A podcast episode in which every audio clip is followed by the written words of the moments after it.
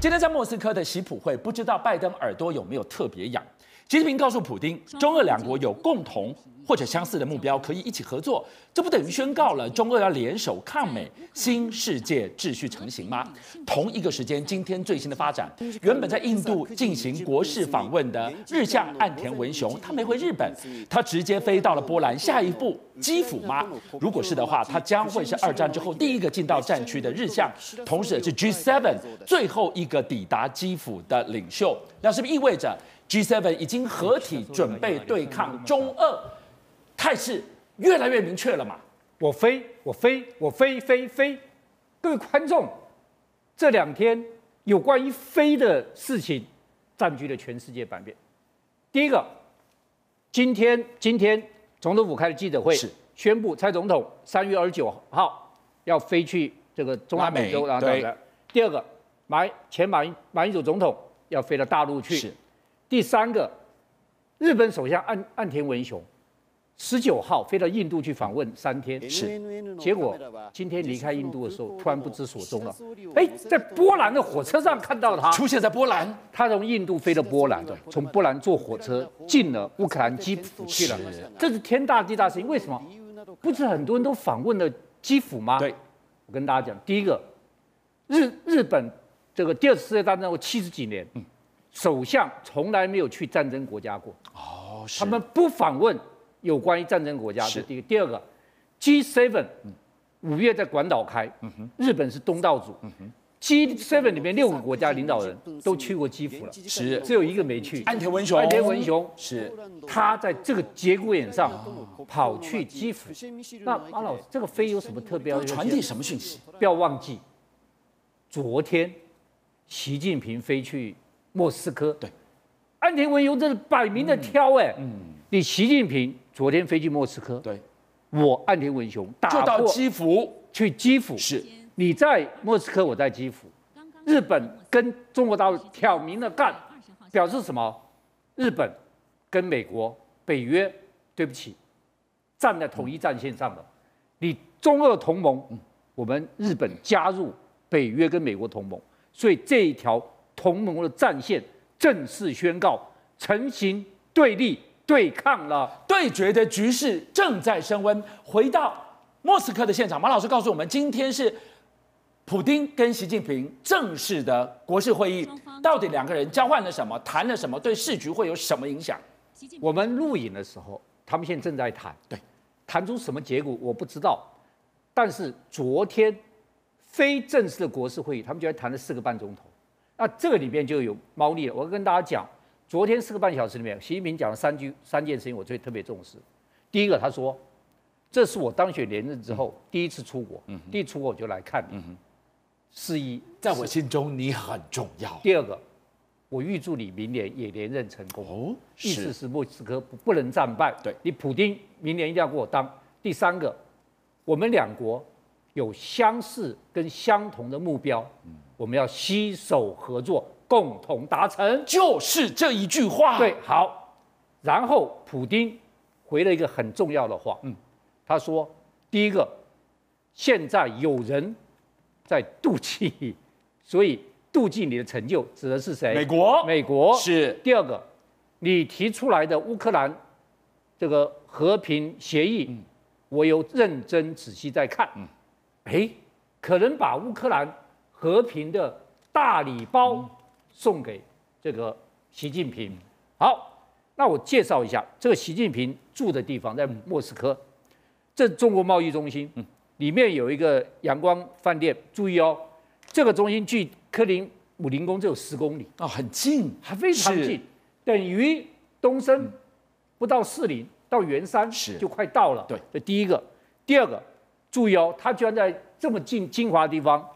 这贸易中心有一个中式陵园，占地四点七公顷，四点七公顷是非常非常大。好，这个时候当然除了日本岸田文雄在这节骨眼上飞到基辅去之外，美国当然表态了。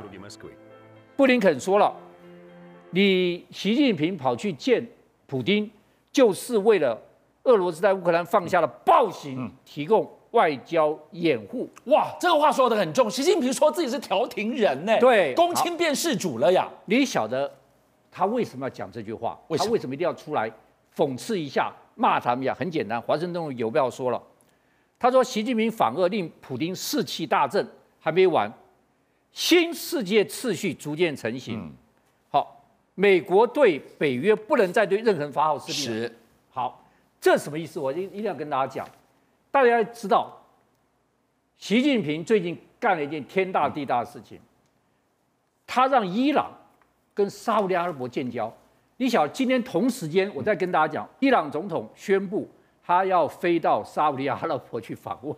哇，这个是天大地大的事，天大地大的事。好了，这是谁促成的？习近平。习近平促成。对，习近平如果再促成乌克兰跟俄罗斯和平协议，我告诉你，他要向华府示警，我北京在。新世界秩序中扮演角色是，而且我要告诉中亚、非洲跟中东地区，中国是北美我更可靠的支柱。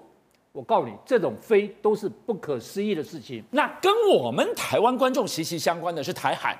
当中俄要创造新秩序、挑战美国霸权的时候，台海会是下个乌克兰吗？再讲一个新的飞，昨天一架飞机嗯悄悄地降落松山机场，美国。川普时代的国家安全顾问欧布莱恩来台北访问，不就不久前才说有一个所谓的毁灭台积电计划的欧布莱恩，就是他讲的。他说，如果老共这个攻打台湾，是美国第一件事情把台积电给炸掉。他来到台北，他来了台北，然后昨天来，今天蔡总统亲自颁勋章给欧布莱恩，而且我再跟你讲，欧布莱恩也。再一个创造一个名言，他说什么？他说台湾是太平洋的软木塞，这软木塞一拔起来，受伤的不是美国，受伤居然是日本、韩国、澳洲、纽西兰、菲律宾，他把各国都抓加进来的了一车。好，更绝的是，我跟大家讲，所有来台湾的这些什么国安顾问啊、国防部长啊，都是。我悄悄的来，我悄悄的离去。欧布兰昨天来，二十四号离去。二十四号离去的时候，他要居然开公开记者会，这么高调啊！对，从来没有这样子的，非常高调。是，所以这是欧布兰来要来。好，欧布兰二十四号离开台湾，对，结束了没有？结束啦。二十五号隔天跟着他脚步，二十五号到三十号，捷克众议院院长埃达莫娃。要率领一百五十个人的访问团，有史来最大的访问台北，来了一百五十个人，倒不是人多的问题。捷克访问团来台湾意味着什么呢？哇，这个意味大了。我先跟大家讲啊，现在欧洲跟我们交情最好的，我认为就捷克，就捷克。我讲一个故事给大家听，大家怎么知道。第一个，你大家一定要知道。捷克的军火工业本来非常非常蓬勃的，是。甚至被称为七大军火工业国，但是它现在军火工业一啪一降降落，对，为什么降落？为什么？因为它有两个地方做不好，对，现在军火工业非常注重，一个是电子系统，是。一个是机械系统，是。它的电机系统能力太差，那如果它跟我们结盟，我们有晶片，我们有电机技术跟能力，是。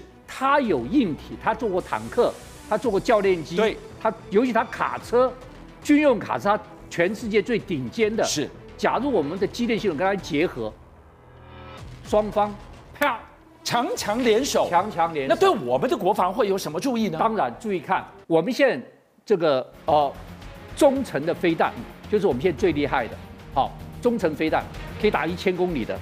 但是我们没有发射场，是我跟大家讲，现在飞弹不能再固定，我们都固定阵地，不能固定阵地了。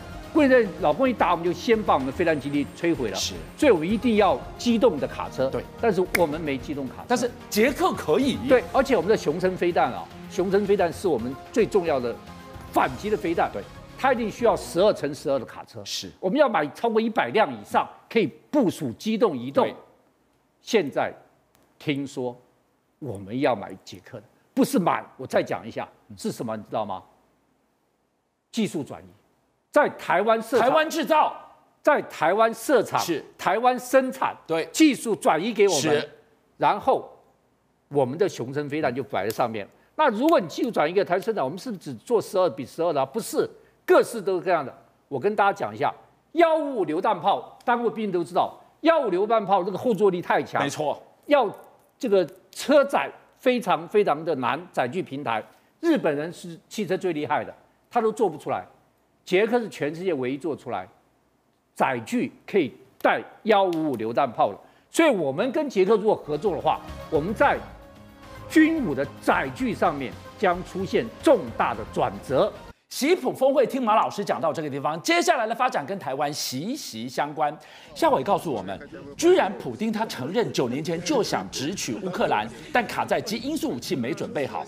可是现在我们面临的是中国极音速武器质跟量的威胁，美国怎么样来？协防台湾甚或严防台海变成下个乌克兰呢？哦，为什么哈？因为啊，塔斯社也就是俄罗的国家通讯社呢，啊，他呢引述了普丁接受俄罗斯的这个官媒，就是俄罗斯第一电视台这个专访跟跟这里面内容啊，他说，普丁啊在里面讲说，我原本啊。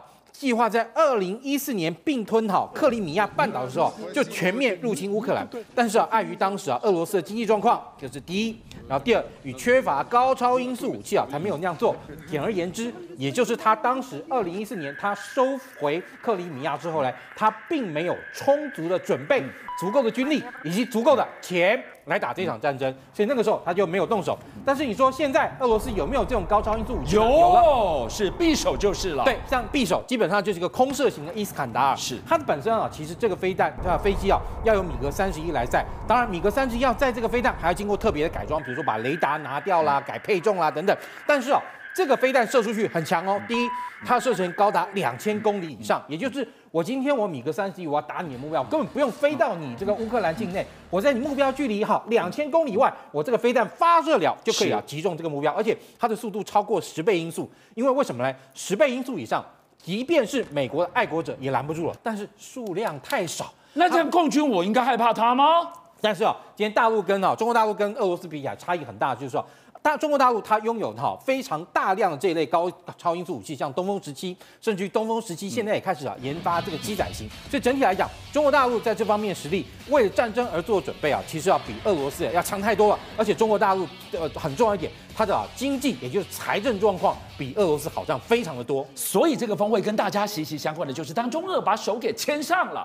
台海会是下一个乌克兰吗？好，其实在这一次啊，美国跟韩国的这个一系列自由之盾演习里面啊，它基本上来讲，它把重心放在美国跟盟军的联合作战训练，还有长程兵力投射能力，还有包含了那两国，也就是美国跟韩国之间特种部队在多状况下跨军种进行联合作战。为什么你说会选在哈，就是美国跟韩国联合演习之中啊，进行美国的这种一系列的这种测试，还有一些概念上的验证呢？因为很简单。今天台湾呢，跟中那个北南韩其实面临到一个非常类似的状况。什么叫非常类似的状况？北韩地面兵力很强，而且北韩啊，虽然说海空兵力不强，中国大陆海海空兵力强，但是北韩面对韩国的时候，它基本上它在有啊那各种不同的火炮。